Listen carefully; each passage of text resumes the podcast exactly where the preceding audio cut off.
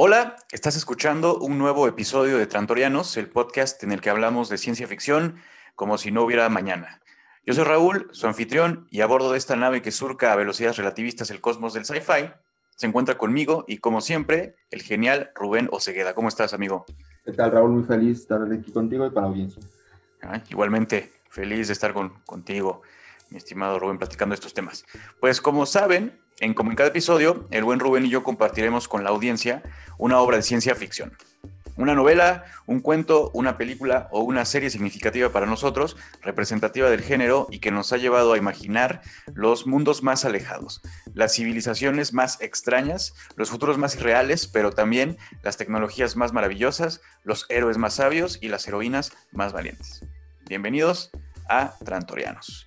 Hoy tenemos, como siempre, un gran episodio muy interesante. ¿Y estás listo, mi estimado Rubén? Listísimo. Perfecto, va.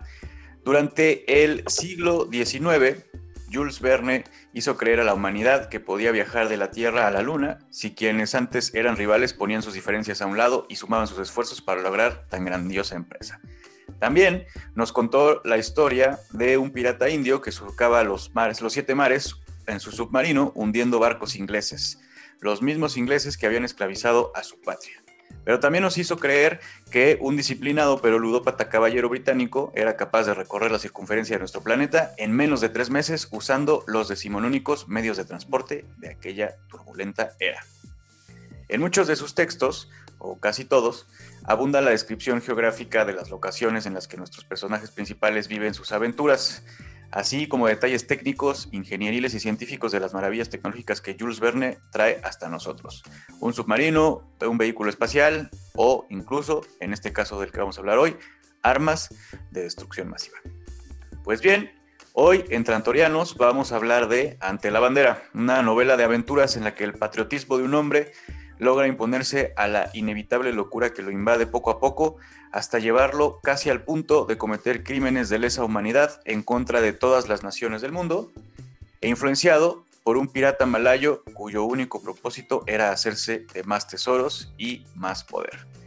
En Ante la Bandera, publicado originalmente entre enero y junio de 1896 en la revista de Ilustración y Recreo, conocemos a Thomas Roch, un ingeniero de nacionalidad francesa que ha desarrollado un arma explosiva tan poderosa que le otorgaría un poder absoluto a la nación o persona que lo posea. Sin embargo, ninguna nación le ofrece el precio adecuado, por lo que frustrado va perdiendo poco a poco la razón y se va sumiendo en una oscura amargura hasta terminar en la Healthful House, una especie de hospital psiquiátrico en la costa este de Estados Unidos, donde es cuidado por Gaidón, identidad secreta de Simon Hart quien se hace pasar por un cuidador de la Healthful House, pero es en realidad un ingeniero y compatriota de Thomas, que quiere develar los secretos del fulgurador Roche, pues tal es el nombre de la poderosa arma para sí mismo. Sin embargo, sus planes se ven frustrados cuando, tanto Thomas Roche como Simon Hart son secuestrados por el misterioso conde de Artigas. También la identidad secreta del pirata malayo Ker Carraje, quien por supuesto desea obtener los, los secretos del fulgurador Roche para incrementar su poder en los siete mares. En la isla donde el pirata Kerkarraje tiene su guarida secreta y que para evitar que la gente se acerque hace pasar por una isla volcánica, es Simon Hart quien narra todo lo que va descubriendo sobre la identidad del conde de Artigas, sus planes y la decadencia mental de Thomas Roche, quien ahora está decidido de construir su fulgurador en venganza a todas las negativas por parte de las naciones poderosas. También es Simon Hart quien, desesperado por evitar que Kerr y, y Thomas Roach se salgan con la suya, logra dar aviso al ejército británico y así la isla del pirata malayo es rodeada por navíos de varias nacionalidades en un clímax en el que al final las ideas de libertad, igualdad y fraternidad logran imponerse a la locura, el resentimiento y el deseo de venganza en una historia que, contrario a otras novelas de Jules Verne, no se enfoca tanto en los detalles geográficos y datos técnicos, sino en misteriosas personalidades, engaños, giros de trama y mucha acción. Ahí está, mi estimado Rubén, el resumen de Ante la Bandera. ¿Cómo la ves? Ahí está. Una novela muy corta, de apenas 200 y pico de páginas. Correcto. Muy corta comparada con otras novelas de, de Julio Verne, o de Jules Verne y una historia en la que, caso contrario a la mayoría de sus historias más importantes, no hace tantas descripciones geográficas. es una novela que se va más rapidita y creo que por eso es un poco más disfrutable. Eh, digamos, para los impacientes, pues, es una novela muy disfrutable porque pues no, no, pierde mucho tiempo en esta ocasión Julio Verne para meternos a la acción. Eh, caso contrario, como en otras historias, donde sí te avientas, no sé, 100, 200, 300 páginas eh, para poder entrar a lo, a lo sabroso, pues. En esta ocasión, no. Eh, bueno, me acuerdo, por ejemplo, a ver, un ejemplo. por ejemplo, en La Jangada, una historia de Julio Verne que transcurre en Sudamérica, en el Perú y Brasil, allá en la Amazonia. Es una novela buenísima, es de mis favoritas. Pero sí, la primera parte, ¿qué serán? Como 200 páginas, fácil. Y el 80% son descripciones del Amazonas, de los tribus, de la flora, de la fauna, eh, de los pueblos que habitan ahí. Muy interesante, muy enriquecedor, pero hasta la segunda parte entra la acción. Esta no. Es una novela que rapidito, pues, te, va metiendo. Incluso desde el capítulo 1 o 2, yo diría, ya, ya engancha por, por el argumento que plantea, que es muy interesante, que ya lo acabas de describir. Este fulgurador Roche. Y creo que primero tendríamos que decir a la audiencia, pues, qué es el fulgurador Roche. No sé si lo quieres decir, o si entre los dos podemos comentar algo del fulgurador Roche. Sí, si quieres, empieza tú, mi estimado Rubén. Eh, bueno, sabemos que es, es un arma de destrucción masiva de un poder inimaginable para los estándares de la época. Obviamente en 1896 eh, pues existían eh, cañones, obuses y otros explosivos, pero nada comparado con las armas que tenemos a partir de los 40, ¿no? del proyecto Manhattan y la bomba atómica. Eh, sí, que eso te iba a decir que ha sido descrito como una especie de antecedente de la bomba atómica. Correcto. Aunque en el libro pues no refieren ningún justamente o nuclear. Exacto. sino otros, pero bueno, por, por, lo que iba a pasar después en el siglo XX, pues hay quienes han querido ver en esta Fulgurador Roche una especie de, de, profecía o de predicción de, de, lo que iba a ser la bomba atómica, entendido como un arma, como dices, de destrucción masiva. Eh, bueno, el Fulgurador Roche es una especie de misil de propulsión que tiene un explosivo orgánico. Eh, habla Julio Verne de sustancias nuevas,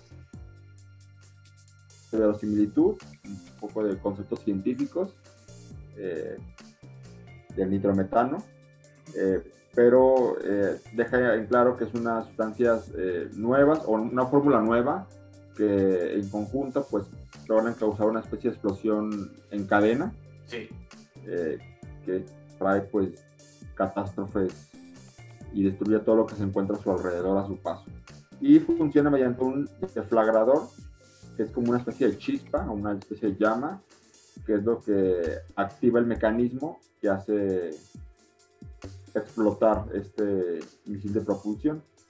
Y también eh, un deflagrador que supuestamente crea el mismo Thomas Ross. Eso es un invento totalmente nuevo, eh, de fórmula, eh, pues sí, nueva, de, esta persona, que nadie había podido equiparar con la tecnología de aquella época.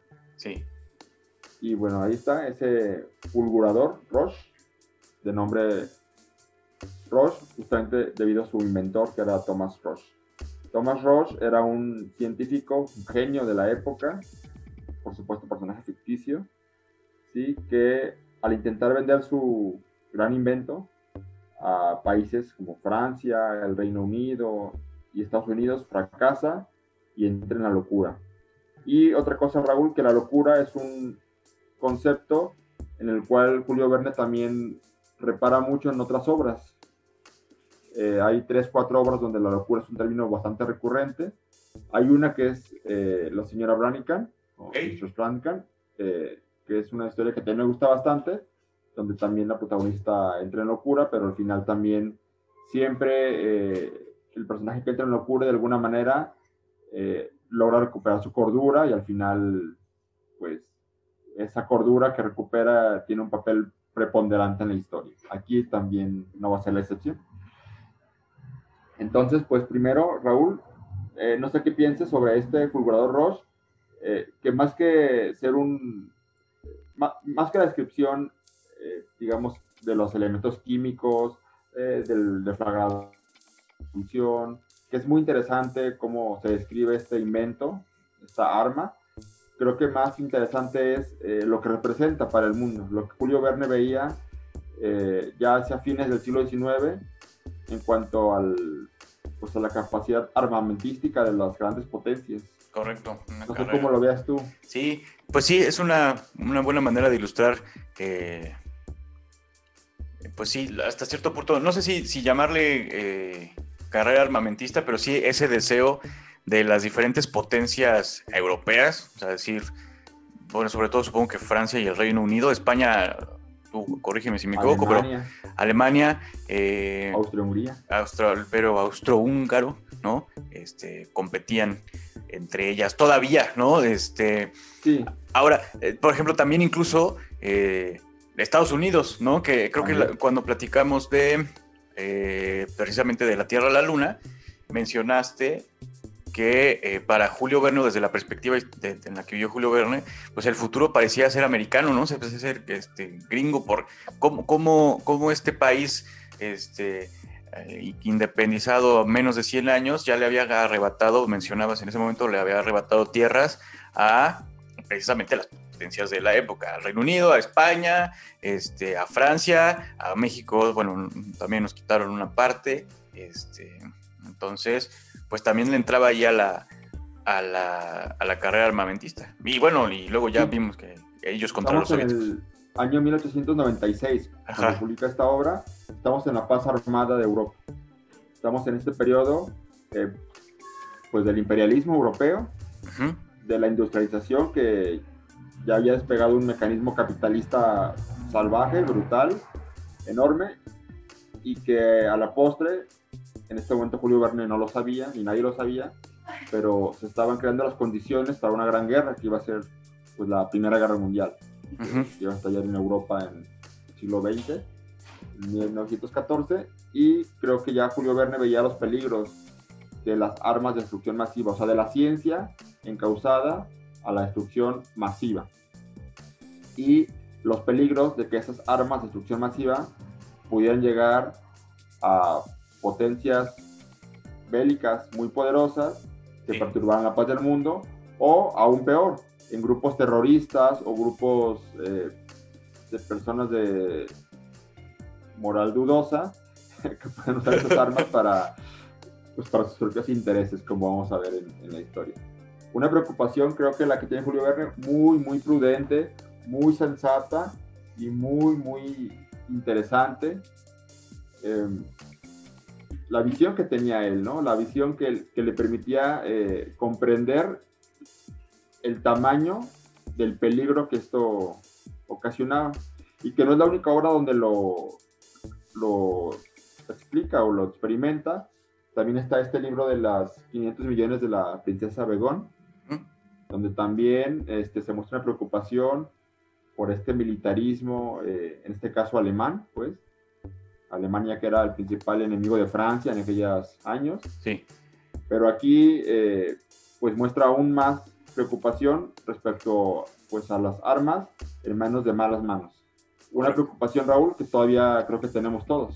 claro, que estas armas, que, que cualquier eh, pues sí, asociación terrorista se pueda hacer con...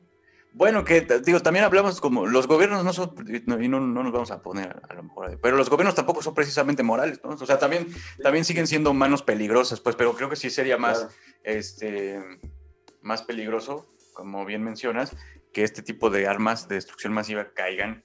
Y, es, y justo es una preocupación que tenemos actualmente, caigan en, en, no sé, en alguna asociación terrorista de, de cualquier tipo. Sí, claro, para Julio Verne lo peor que podía pasar era que cayeran manos alemanas. Ah. Porque él es francés. Claro, claro. Los malos, siempre van a ser los alemanes. Así como para los estadounidenses en el siglo XX, pues los malos eran siempre los soviéticos. Los, ajá, los soviéticos. los chinos. Entonces, siempre, pero, pero pues ahí está, o sea, ese peligro muy, muy latente. Creo que esta obra y otras de Julio Verne eh, reflejan, le pasa lo mismo a Julio Verne en sus historias de lo que le pasaba a Ray Bradbury eh, y a Isaac Asimov en el siglo XX, con la Guerra Fría, con el mundo post Segunda Guerra Mundial y post bomba atómica y cómo las historias de ellos reflejan muchas de esas preocupaciones que tenía el mundo y, así igual sucede con, con Julio Verne.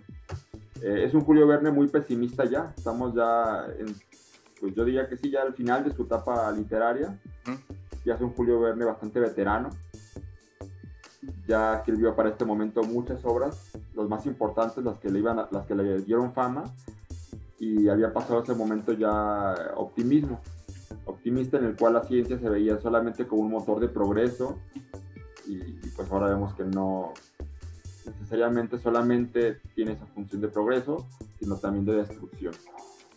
Correcto.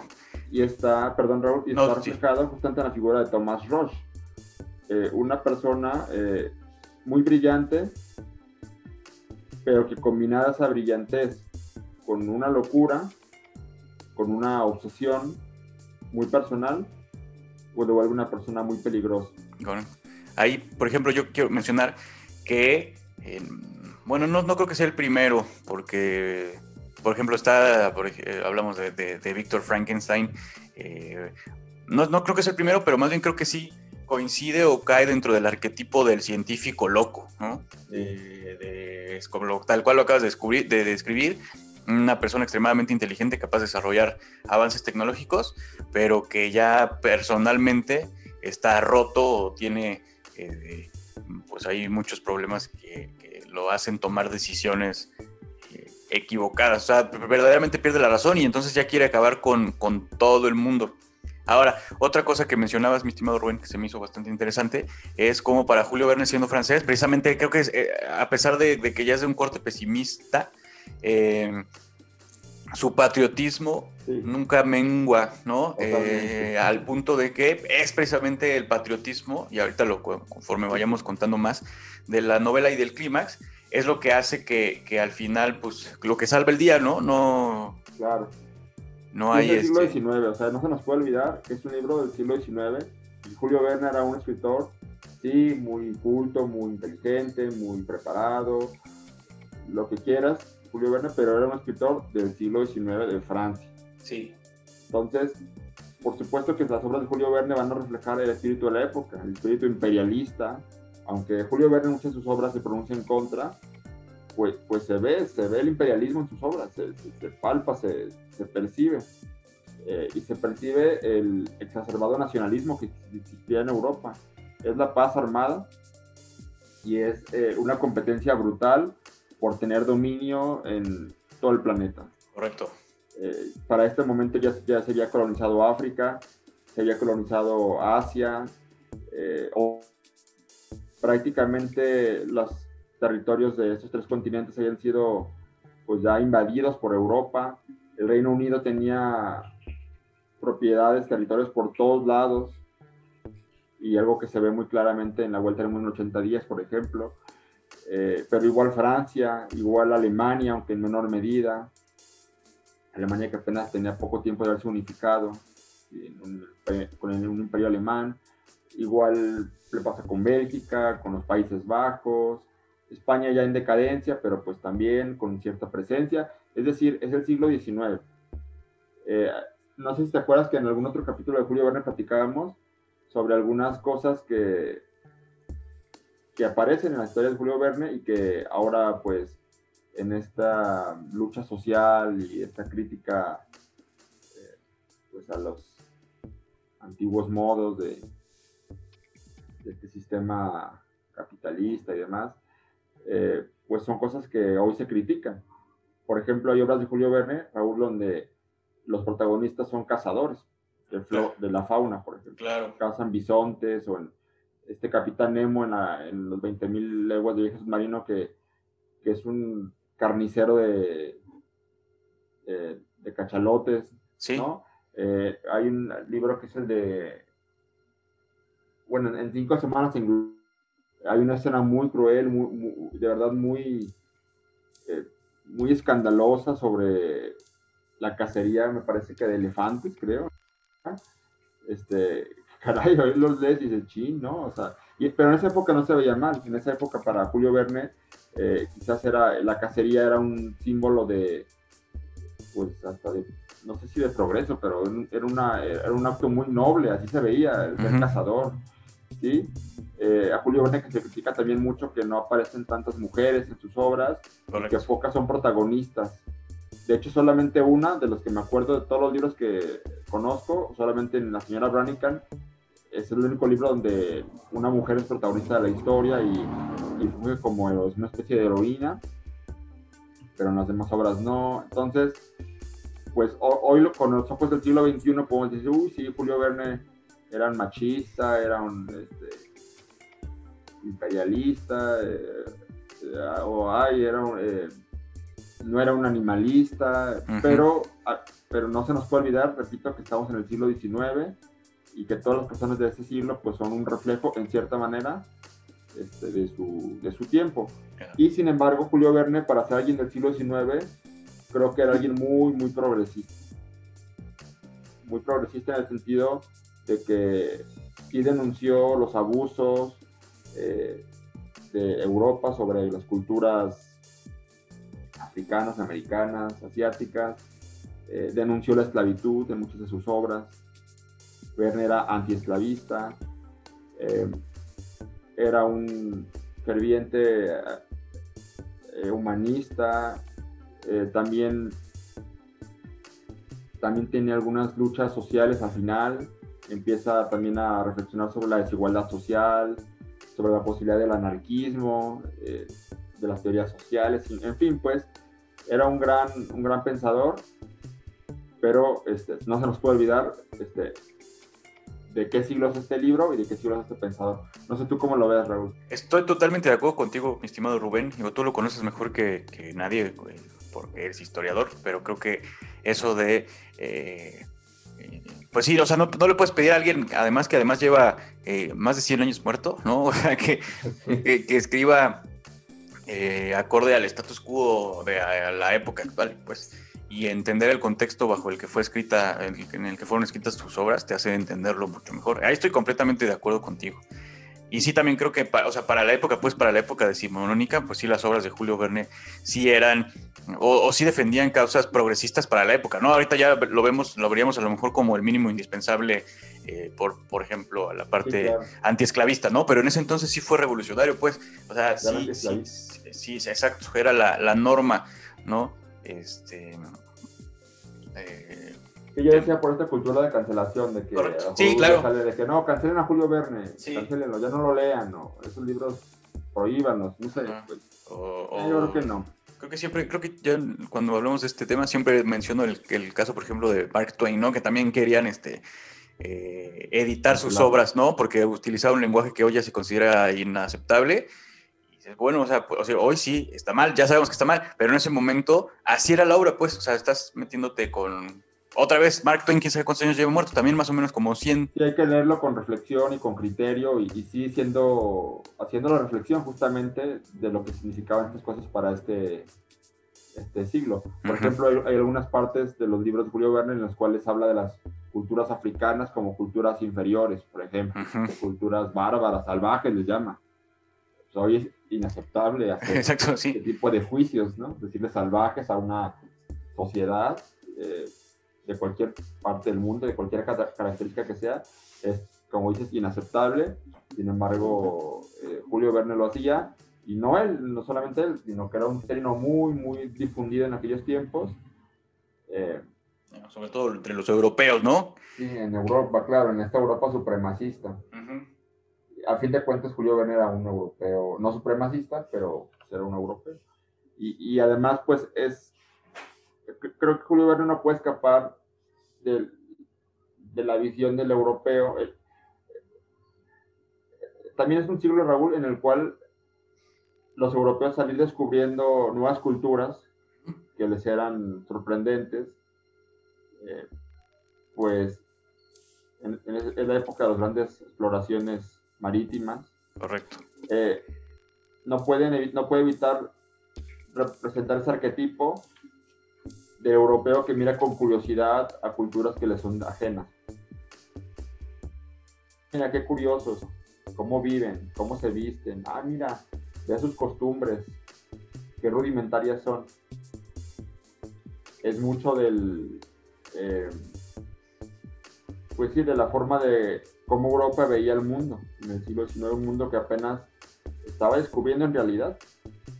Había zonas en Australia eh, y en África que eran esos años en los cuales apenas se llegaban a nuevos territorios, eh, lugares que habían sido totalmente ajenos para Europa y que pues su visión es esa, pues de sorpresa y de cierto paternalismo, es la palabra que hay que encontrar. Una visión muy paternalista del mundo. Ok.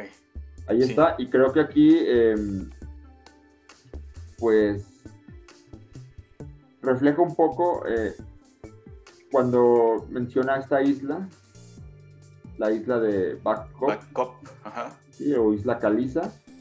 Eh, también como los piratas, eh, pues son malayos. Eso, eso, exacto. Son malayos, o sea, pudieron haber sido piratas franceses y no, lo hizo. O pudieron haber sido piratas británicos. o, alemanes. hasta, americanos, alemanes. Ah, pero no, son malayos. Pues. Exacto, son malayos y los describe físicamente, ¿no? Este, como su tono de piel, porque por ejemplo hace un contraste, este, que otra vez a la luz de, por ejemplo, del, del, status quo de ahorita, pues sí está medio clasista eh, o racista, pero dice como, ¿cómo su barco se llama Eva? Es un nombre noruego, pero el güey no parece noruego, o sea, como, ¿no? Así sí se avienta sus comentarios del estilo, claro. O que este pirata, eh, Kerr Carraque, se hace pasar por eh, un personaje español, el conde de Artigas. El conde de Artigas. Eh, como haciendo una similitud, pues, entre lo español y el lo malayo. Pues. Sí, pues como, como son los morenos de Europa, entonces, los españoles, pues, los más mediterráneos, pues entonces los más parecidos a los malayos son los españoles. Los españoles. Otro, tema, eh, mi estimado Rubén, que a mí me llamó la atención, es, eh, pues obviamente al tratarse de una, de una historia que sucede principalmente a bordo de barcos y en islas piratas, y etcétera, eh, el lenguaje que utilizan, obviamente marítimo, del que, no me acuerdo todas las palabras, pero por ejemplo, o sea, partes del barco, tipos de barco, este, que a mí se me hizo bastante interesante ejemplo, el, el, palo de mesana, ahorita es el, es el que, del que me recuerdo ahorita, que es este, no sé qué, bueno, yo lo busqué y si es el palo que está más cercano a la popa en una embarcación de tres mástiles. Ah, ok, bueno, ya voy entendiendo. Y otra cosa, bueno, que crees que esto ya es eh, conocimiento común, que en, por lo menos en castellano, eh, varios insultos vienen del lenguaje marítimo. Digo, bueno, bueno, vienen de muchas cosas, ¿no? De partes del cuerpo, de las religiones, sí, pero hay dos palabras en específico que vienen de partes del barco. Las voy a decir aquí, porque además nuestros, nuestras estadísticas dicen que varios de nuestros escuchas son menores de edad. Pero eh, sí hay lenguajes o es que se deriva directamente del lenguaje marítimo de algunas partes y ciertos postes del el barco, lo cual me dio risa cuando lo estaba leyendo. Pero bueno, ¿te parece si platicamos, bueno, ya más o menos la historia desde dónde empieza en Estados Unidos y vamos avanzando? Pues como decía en el resumen, eh, Thomas Roach crea el su, arma de destrucción masiva, el fulgurador Roach, y trata de vendérselo a las diversas potencias imperialistas. Primero Francia, que es su país. Ah, primero, claro, primero Francia, por supuesto, pero le dicen que no. Lo rechazan. Porque pide una cantidad absurda de dinero, algo eh, groseramente alto de dinero. Sí, y además... Creo que lo intenta con el Reino Unido, creo, ¿o estoy mal? Sí, creo, creo que sí. Y no me acuerdo si con Estados Unidos también. Ajá. Obviamente a los alemanes no les vende nada. Sí, no. Y Estados Unidos lo encierra un sanatorio. Sí, exacto. En es la Food House. Ajá, la Health Food House. o la Casa de Salud. Exacto, que es una especie de hospital psiquiátrico. Ya perdió completamente la razón. Tiene ciertas. Bueno, se, empieza a desconectar de la realidad al punto que le tienen que asignar un cuidador que precisamente es interpretado literalmente por Thomas, eh, eh, Thomas Hart. Perdón, Simon, Simon Hart, perdón, cierto. Simon, Simon Hart, sí. Que se hace pasar como Gaidón. Exacto. Es el nombre que, se, que elige, que no es un enfermero ni nada no. por un enfermero, porque lo que busca no es tanto pues sanar a, Thomas Ross, sino pues, sacarle la información y evitar justamente que cayera en malas manos, eh, pues ahora sí que la fórmula de la cangreburger, la fórmula de este fulgurador Ross. Y, y, en esas estaba Simon Hart eh, cuando son secuestrados los dos. Él y, pues, Thomas Ross supuestamente por un disque conde de Artigas, que al final se revela pues que no es ningún conde, ni es ningún Artigas, ni ningún español, es el pirata malayo, famoso pirata Jerry Carragher. Y que además... Banda de maleantes. y su banda de maleantes, exactamente, lo secuestran a través de un dispositivo bastante interesante que es un en la novela lo describen como un barco submarino que pues, obviamente es un, simplemente un submarino. Hoy lo conocemos como un submarino chiquito. Eh, bueno, en ese caso eh, se llama, que se llama el, el TUG, el TOG. Y eh, pues es la, manera más... de hundir barcos también. Exacto, es la, tiene la capacidad de unir barcos y la capacidad también de pasar completamente desapercibido, eh, pues porque va por debajo del agua y, todavía la gente o las, potencias militares de la época no estaban tan familiarizados con ese tipo de tecnología. Que es una... sí. Perdón, ¿tú entendiste por qué secuestraron también a Hart? Porque no ha llevado nada más a, a Thomas Ross y ya, ¿no? que, yo recuerde, estimado Rubén, bueno, no sé, a ver, corrígeme si me equivoco, pero porque ya, ya sabían que eras, o sea, ya sabían que era Simon Hart, ¿no? Porque, porque en algún punto este, menciona, creo que el ingeniero Cerco, que es precisamente el jefe de ingenieros del pirata que Carlaje, le dice que tú no eres Gaidón, güey, no te hagas, o sea, no te hagas, sabemos que eres Simon Hart porque hasta nos conocimos una vez, yo te vi. Entonces no me acuerdo si por eso o o ya es la única hipótesis que traigo porque no me acuerdo de lo demás. Yo tengo una hipótesis. A ver. La hipótesis es que lo secuestran para que pueda haber un narrador que cuente la historia. Porque, bueno, sí, claro. porque enseguida lo que iba es justamente es que gran parte del libro está narrado por el propio eh, Simon, Hart. Él empieza a escribir con lo que va viendo. Porque creo que realmente en la isla Caliza, en la esta como en inglés la, la Bad Cop. Bad Cop. realmente eh, Hart no hace mucho en realidad, o sea, lo, tienen ahí como prisionero, pero realmente No, no parece tan importante en realidad, porque lo que quieren los piratas es, pues, terapiar a este Rush, sacarle la sopa, lo cual al final logran, le ofrecen una cantidad eh, absurda de dinero, porque además al ser piratas, pues son tienen mucho dinero, mucho oro que fueron robando de otros barcos. Eh, esta isla Caliza es como una especie de cueva de Alibaba y los 40 ladrones. Con todo el. Me imagino todo el oro ahí amontonado, así, este, lámparas mágicas y joyas, y candelabros. Así. Me imagino así, ¿sabes? La, la, clásica imagen esta de, de una, eh, eh, como el conde de Montecristo, pues todo lleno de oro y la riqueza, toda la riqueza del mundo ahí en una bodega, casi donde ofrecen una, esa cantidad de oro. Eh, al, ver el oro, Roche pues se alucina, les suelta la fórmula, bueno, no, no, no, se las dice, pero él empieza a volver a preparar su, artilugio, su artefacto, y pues Simon Hart nada más está viendo, viendo, viendo, y va escribiendo todo, va narrando, narrando, narrando, narrando. A mí no me queda del todo claro, te digo, ¿para qué lo quieren? Sí, exacto, o, cuál va a ser o, cuál, va a ser la utilidad que le quieren dar o, o, para, o para qué le sirve vivo, pues, ¿no? Tenerlo ahí vivo. Sí. Eh, y bueno, pues así muy al estilo James Bond, eh, Hart se las ingenia para escribir un mensaje en una especie de botella al mar. Y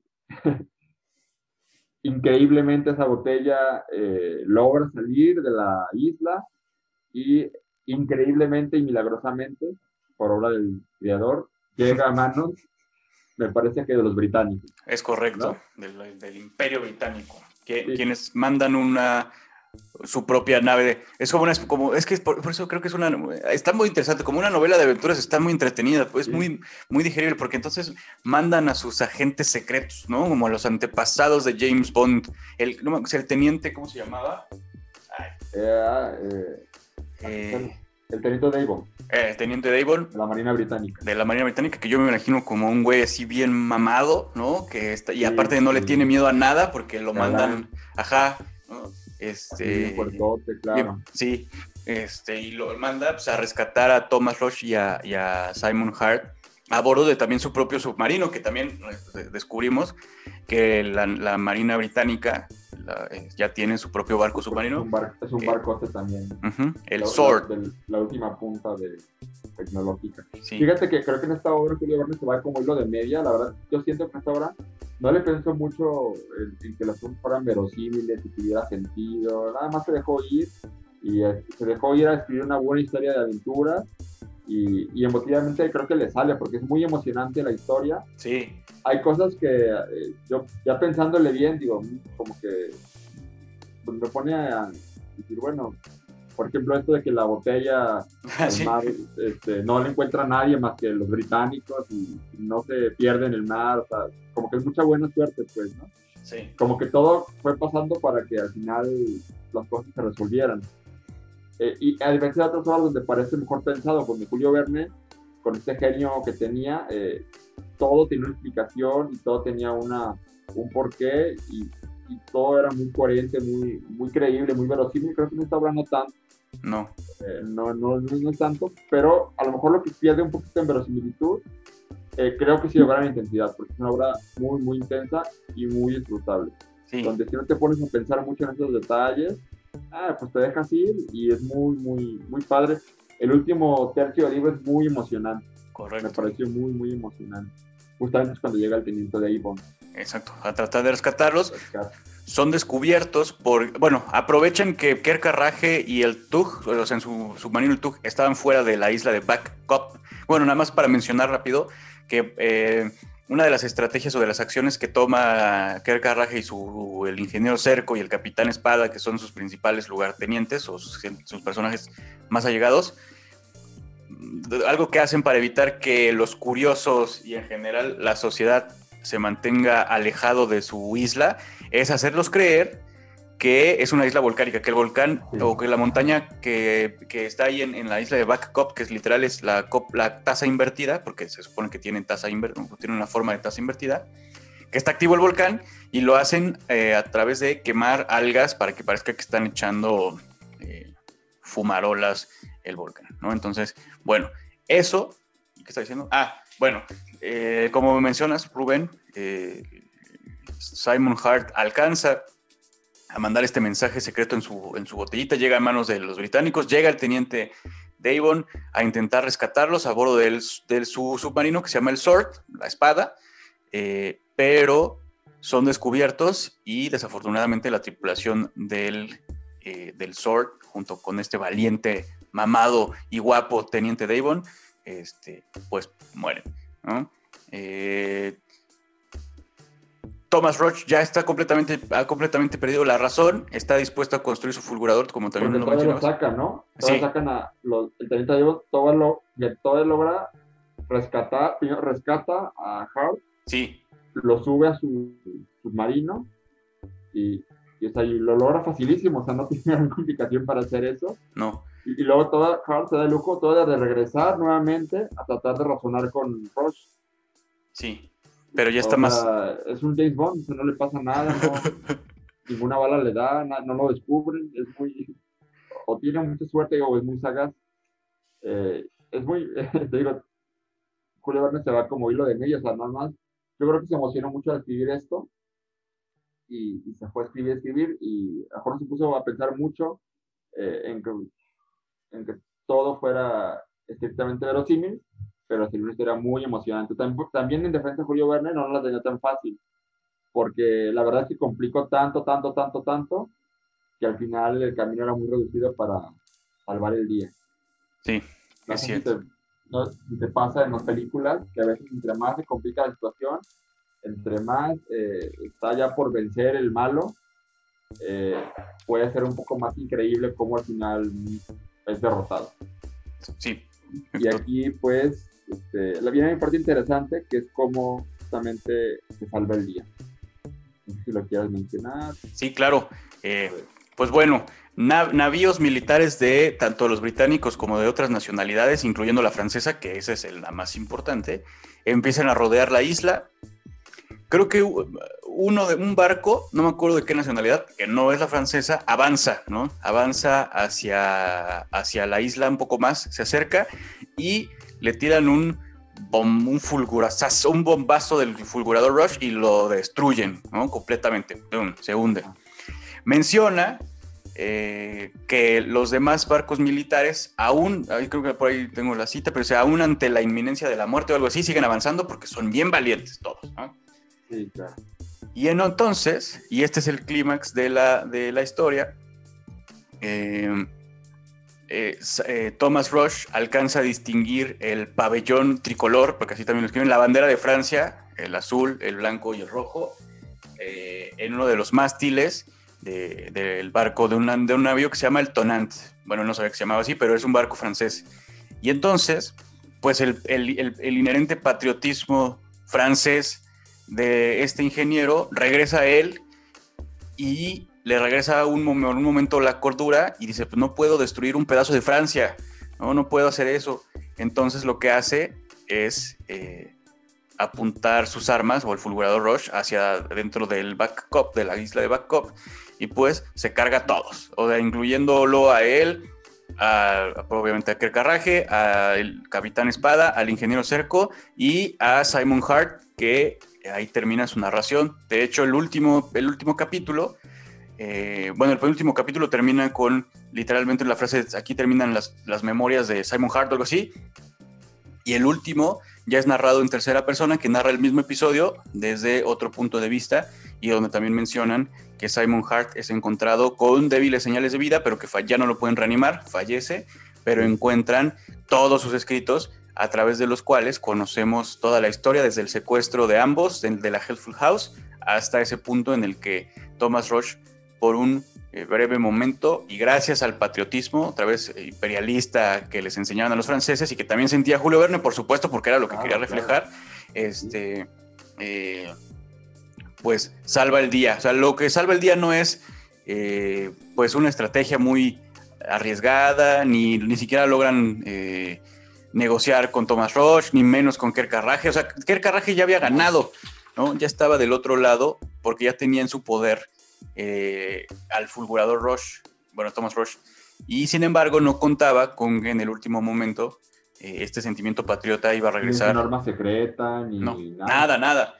Es, es, esta, es esta eh, actitud de, no, no, poderte poner en contra de, de, la Francia, de la madre patria para, para ellos.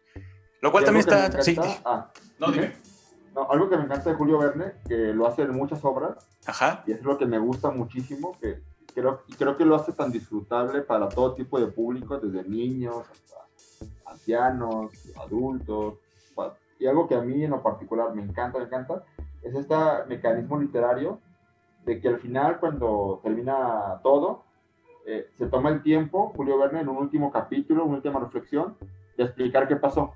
Mm explicar de una manera, ahora sí, pero símil, eh, sensata, ya después de que pasó la emoción, explicar la forma en la cual todo se resolvió.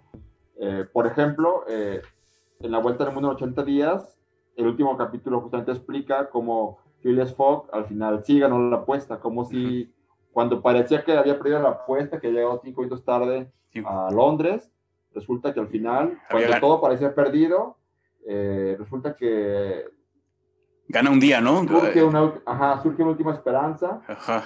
Que en un principio parece una especie de Deus Ex Machina, parece un recurso, parece, parece, pero no es.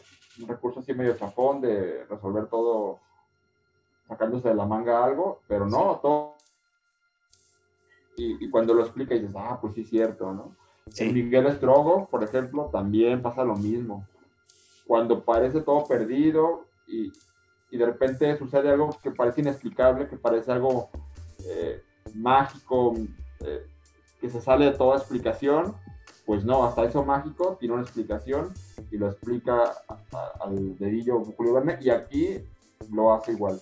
El último capítulo justamente, eh, aunque aquí no haya mucha sorpresa, pero explica justamente cómo fue que, que Simon Hart logra entrar en razón a Thomas Ross por medio de la bandera de Francia. Y, y cómo, y, no solamente es el cambio de pensar de Thomas Ross, o esa, esa cordura que vuelve de milagro, sino, sino cuáles son los pasos específicos que hace Roche para terminar con esta obra que, que él había creado. Y, eso me encanta. Este último capítulo este, justamente termina con eso, explicando justamente qué fue lo que pasó, por qué pasó y, y cuáles son las consecuencias. Mira, por ejemplo, estoy en la página 211, o sea, la última. En el último párrafo, este, y explica, Julio Verne. Con esto termina el libro. Después de sentirse conmovido hasta el fondo del alma a la vista del pabellón tricolor, y teniendo conciencia del crimen de lesa patria que iba a cometer, Thomas Roche se había lanzado por el pasadizo. Una vez en la caverna llegó al depósito donde estaban almacenadas grandes cantidades de su explosivo, y antes de que Kerr Carraje, el ingeniero Cerco y los demás pudieran impedirlo, había provocado la explosión de Backup. Ahora ha desaparecido este islote de las Bermudas, y con él Kerr Carraje, su banda de piratas y el decreto de Thomas Roche. O sea, de un plumazo, Isla, va Piratas, va Oro de los Piratas, va Roche y va Fulgurador Roche. Vaya a todos y pues final feliz. Final feliz, correcto. Pues ahí está mi estimado Rubén. Tu parte favorita dices entonces que es el último capítulo donde explica todo lo que sucede, ¿no? Sí, es muy emocionante, muy, muy emocionante, eh, bastante emotivo. Eh, como siempre, pues hay crítica, o sea, si se lee con los ojos del siglo XXI hay cosas que pueden saltar. Eh, justamente algunas de las reseñas que, que leía sobre el libro. Ya sabes que a mí me gusta leer reseñas ya que leí los libros. Sí. Como para ver qué dicen los demás. ¿Qué opinan los demás? Ajá. Ajá, para, como para fortalecer mis propias opiniones. y algunas de las críticas eh, que hacen hoy muchas personas es que pues era un tono, el, el, final lo resuelve de una manera, dice muchos varios, muy panfletero, dice, es, es, el, es el panfleto patriotero, eh, esta idea de la bandera de Francia ondeando, y oh sí, mi país, Francia, y, eh, y dando su vida, sacrificando todo, todo por encima de la patria, nada es más importante que tu patria. Algunas personas critican esto, pero yo pienso, los lectores del siglo XIX, por todos los franceses, esta idea debió haber sido mágica, genial, debió haber sido muy emotiva, muy emocionante, por lo que significaba Francia para los propios franceses en el siglo XIX, en aquella época. Muy, muy interesante, muy emotivo y a lo mejor hoy la perspectiva cambia un poco. Pero creo que sí es una historia muy, muy, muy, muy interesante, porque aquí sí está por encima la parte de la aventura, que sobre todo lo demás.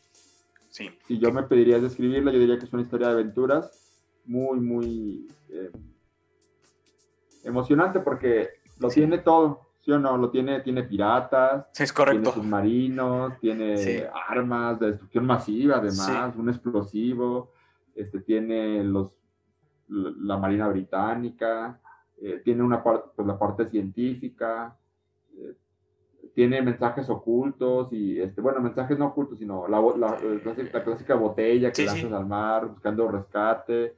Eh, y al final, el, la, victoria de último momento, muy cinematográfico. Es que es lo que todo parece perdido, algo, se, algo parece que no te hayas imaginado y lo resuelve.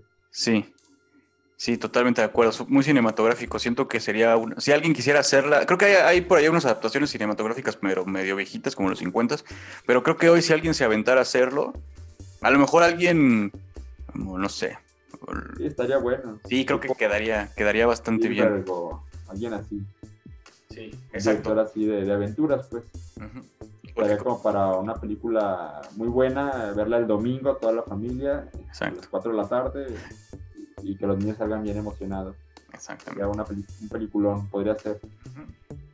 Sí, y, pues ahí está, o sea, es una obra bien, bien interesante, cortita, eh, amena, divertida en ciertos momentos, eh, en otros momentos bastante dramático, que eso también es lo padre, pues la emoción de ching que va a pasar. Obviamente, como siempre, como en todos los libros del mundo, eh, nunca, nunca faltan los, eh, los eruditos que dicen, no, no, no, era muy predecible. Exacto, siempre hay alguien. Desde 50 páginas atrás ya se veía venir que eso es lo que iba a pasar. Ah, no les hagan caso, ustedes disfruten la lectura, está buena. Exacto. Y no les hagan caso a esa bola de eruditos, De que ahora resulta que ellos ya sabían lo que iba a pasar. Sí. Sí, no les hagan caso. Es una lectura muy, muy disfrutable ante la bandera, completamente de aventuras. Estimado Rubén. Sí, claro que no es ninguna obra así que supera el- ni lo metanarrativo, ni nada. Tampoco es una obra muy profunda que digamos, eh, literariamente, ni narrativamente, ni poéticamente. Es una obra muy bien contada, nada más, eh, muy interesante y con este. Y, y- y una ventaja, algo que yo siempre digo de Julio Verne, es que es una gran oportunidad para aprender cosas para aprender de historia, aprender de geografía, aprender de ciencia. Una forma muy didáctica de aprender y, y de conocer, conocer el mundo, en este caso el mundo decimonónico. Correcto. Es una gran oportunidad y, y creo que también es una oportunidad de, pues, de reflexionar también sobre las implicaciones eh, del conocimiento científico. Exacto. Es, es eso. Pues que precisamente esa es, la, esa es la premisa con la que empieza, ¿no? Eh, eh, que lo mencionamos al principio de- del episodio. El desarrollo tecnológico más maravilloso en las manos equivocadas puede ser un peligro para todos. Entonces, tiene, pues, lo tiene todo. Es una gran novela eh, divertida, tiene también su parte de reflexión, su parte de historia, todo, todo, todo. Una buena Que, sin novela. embargo, no es de las más famosas.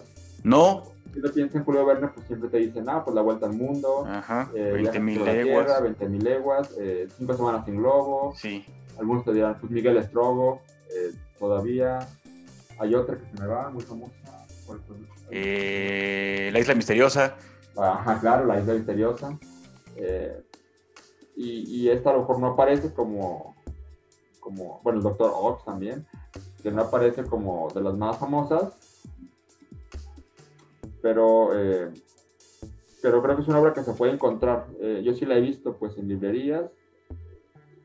Afortunadamente con Julio Verne hay un montón de ediciones, de colecciones, hay muchas eh, digo, ediciones baratas, caras, de lujo, de no tanto, infantiles, escolares, eh, hay de todo con Julio Verne.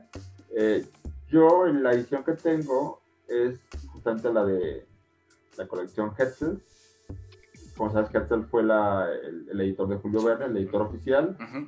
Y bueno, obviamente después la- las ediciones Hetzel fueron traducidas a pues no sé cuántos idiomas. Creo que es el autor más traducido de la historia, me ¿En parece. serio? Creo que sí. Eh, alguna vez vi ese dato. No, no me consta, eh, pero no sé cuántos idiomas, como 70 idiomas, creo que ha sido traducido Julio Verne. En España, eh, pues fue traducida. Obviamente la traducción que, que tenemos, pues la traducción española. Ujú. Sabes que a los españoles les da mucho por este, castellanizar eh, los nombres del francés o del inglés a- al español. Sí, A mí es una traducción que sí me gusta. Me, me gusta ese le- lenguaje españolizado, hispan- hispanizado. Y eh, es una revisión que hace Hetzel sobre. que hace la edición Hetzel para, eh, para España y que aquí fue este, reimpresa en una colección que sacaron aquí en México al menos, y creo que no solo en México, en otros países de, de América Latina, lo vi, lo vi en Perú también, creo que en Argentina, en Colombia, en otros países. Ok. este, en los puestos de periódico cada semana eh, el voceador pues tenía o cada 15 días un libro de, de Julio Verne de los 59 tomos que componen la colección. Yo nada más compré como como 20 nada más me faltaron más de la mitad Ok. de su colección como siempre pasa pues al principio todo el mundo los vende y al final ya nadie los vende ya están escaseando y pero esta es una, una gran historia, nada más 200 páginas, este, ante la bandera, y, y es una faceta muy diferente de la faceta tradicional que todo el mundo tenemos de, De Julio Verne. de Julio Verne. Pero esta está padre, creo. Bueno, aquí en México padre significa está bonito, está interesante, está, Sí, está bien, pues, porque eh, creo que porque es la parte pesimista de Julio Verne, sin embargo, al ser una historia de aventuras, eh, se diluye un poco, pues, y, queda una combinación muy, muy interesante, pues, que, porque hay obras, ¿te acuerdas del Eterno Adán, por ejemplo, que es una obra muy, muy apesadumbrada de principio a fin? Muy. Y Sí, te quedas al final como con esa sensación de, ay, de tristeza, al final, de, de vacío, quizás, de vacío existencial en esta obra, ¿no? Y está la parte reflexiva, la parte apesadumbrada de Julio Verne, pero como al final los franceses y británicos salvan el día, pues, pues ahí está. Pues ahí está. Eh, otra cosa Ajá. que quería decir, Raúl, es que, bueno, para este momento el imperio británico era más poderoso que el imperio francés ya. Ok, ok. Ya había pasado la época de oro de Francia, la época de los Luises, de Luis XVI, bueno, Luis XIV, Luis XIII, Luis XIV, Luis XV, Luis XVI, la saque guillotina, la Revolución Francesa. Ujú. Ya para este momento del siglo XIX, el país más poderoso del mundo ya es el Reino Unido, ya no es Francia. Y pues creo que lo refleja Julio Verne porque, fíjate, qué interesante, porque si bien los que van con el toro por delante, con el submarino, es el teniente Davon y los británicos, Sí. son los que tienen para salvar el día, pues, porque son los más poderosos com- comparados con las demás naciones. A fin de cuentas, Julio Verne no se quedó con las ganas, Exacto. A pesar de que los que van a salvar el día son los británicos, no se queda con las ganas de darles el mérito a los franceses, Claro. simplemente por llevar una banderita, que fue lo que al final salvó el día, llevar la bandera. O sea que si el barco francés se le olvida olvidar la bandera, no se salva el día. Fue la genialidad, llevar la bandera de Francia y con eso eh, otra vez el aplauso Va eh, para ellos. va para- para los franceses, aunque los británicos son los que hicieron casi todo el trabajo. Exacto.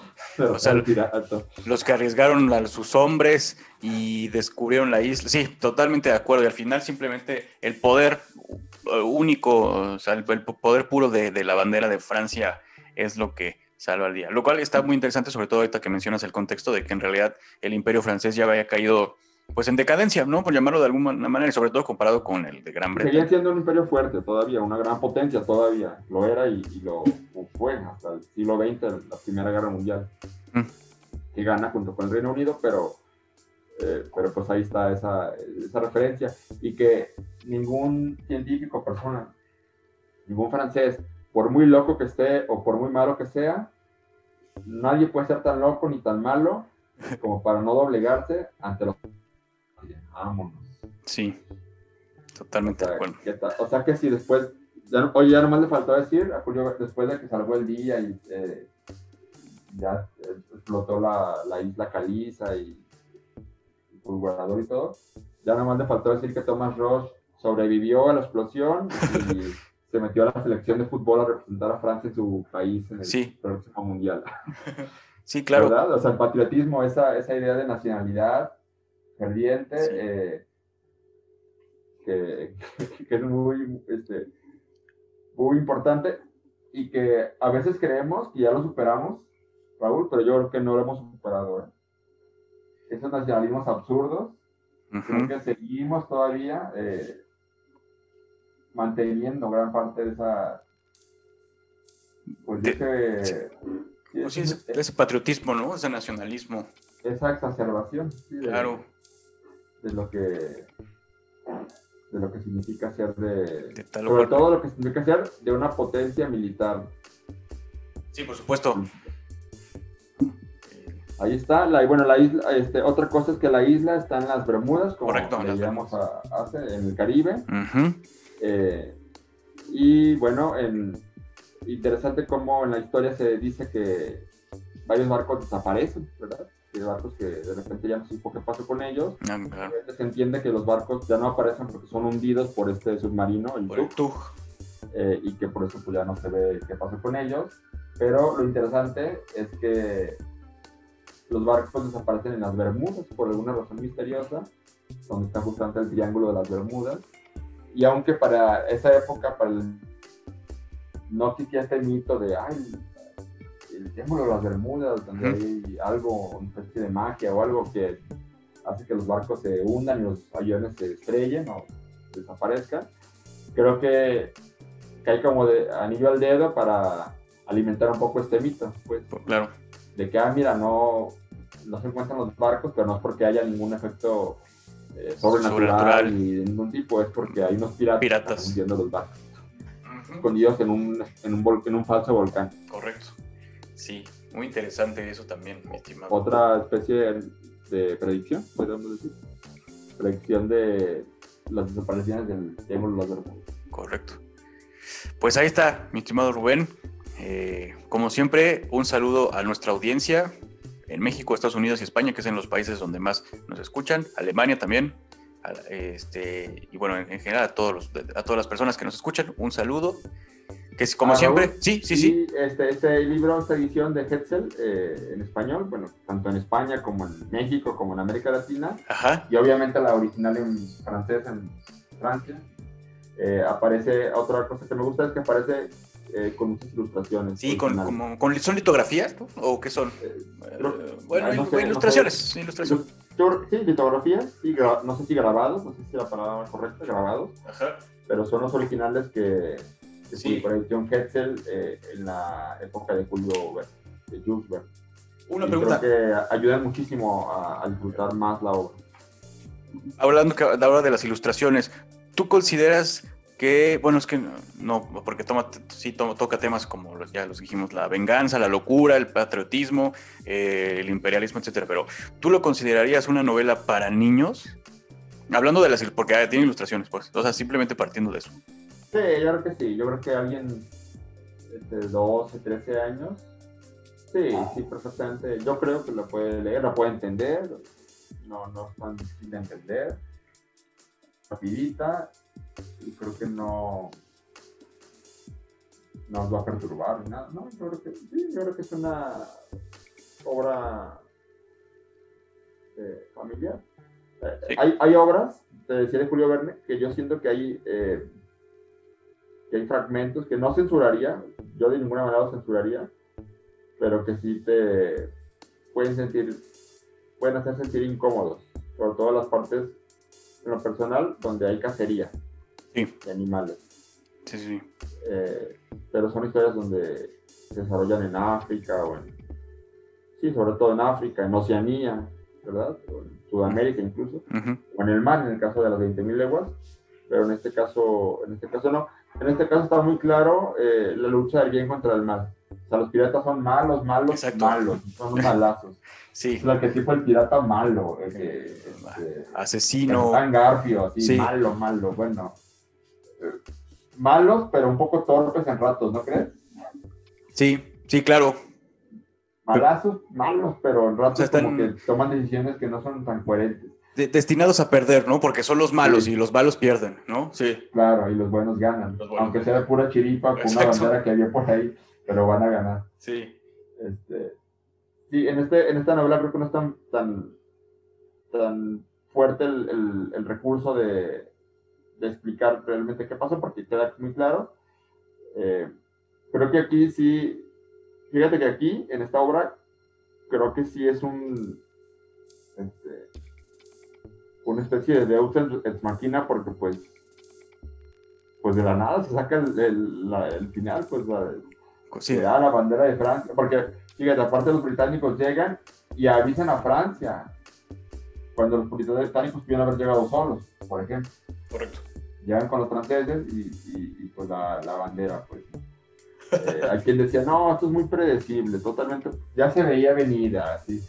Pero yo siento que no, yo siento que es algo que el recurso que al final no. saca Julio Verne y, y es como muy como de James Bond, pero no importa, no importa, es muy, muy disfrutable. Sí es muy, este, me gustó mucho, pues, eh, cuando uno se mete a la lectura así y de verdad te atrapa la historia, eh, cualquier cosa que pase realmente uno sale pues, emocionado de lo que estoy leyendo.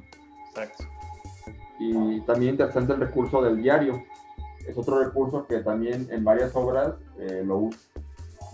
Mostrar diarios para intercalar, digamos, narradores interesante. También la señora Branican lo usa ese, recurso y en otras. Eh, y las cartas, cartas o telegramas o mensajes, también para, para enlazar un personaje con el otro. Claro. Un poco epistolar, ¿no? Más o menos. Sí, en sí, En, esta obra pues aparece nada más esta, esta carta. Sí. Obviamente pues eh, el personaje es francés. Y lo que sí no, no tiene esta obra, que otro sí, es a veces hay un personaje que funja como algún elemento cómico. Eh, un, un, picaporte, por ejemplo, de un personaje que, le dé como ese tono de, pues risueño, que haga reírte con comentarios, demás. Pero creo que esta obra no lo tiene porque creo que no lo necesita tampoco. Es tan emocionante, de principio a fin, que te tiene pegado el libro sin necesidad de tener que sacarte esa, esa pesadumbre, pues. Estoy de acuerdo. Muy disfrutable. Pues eso, eso es lo que siempre le decimos a la audiencia, ¿no? Disfrútenla. Bueno, primero léanla, disfrútenla. No les hagan caso a los eruditos amargados. Pero también todos tienen derecho a su opinión, pero no se dejen llevar. Simplemente disfrútenla.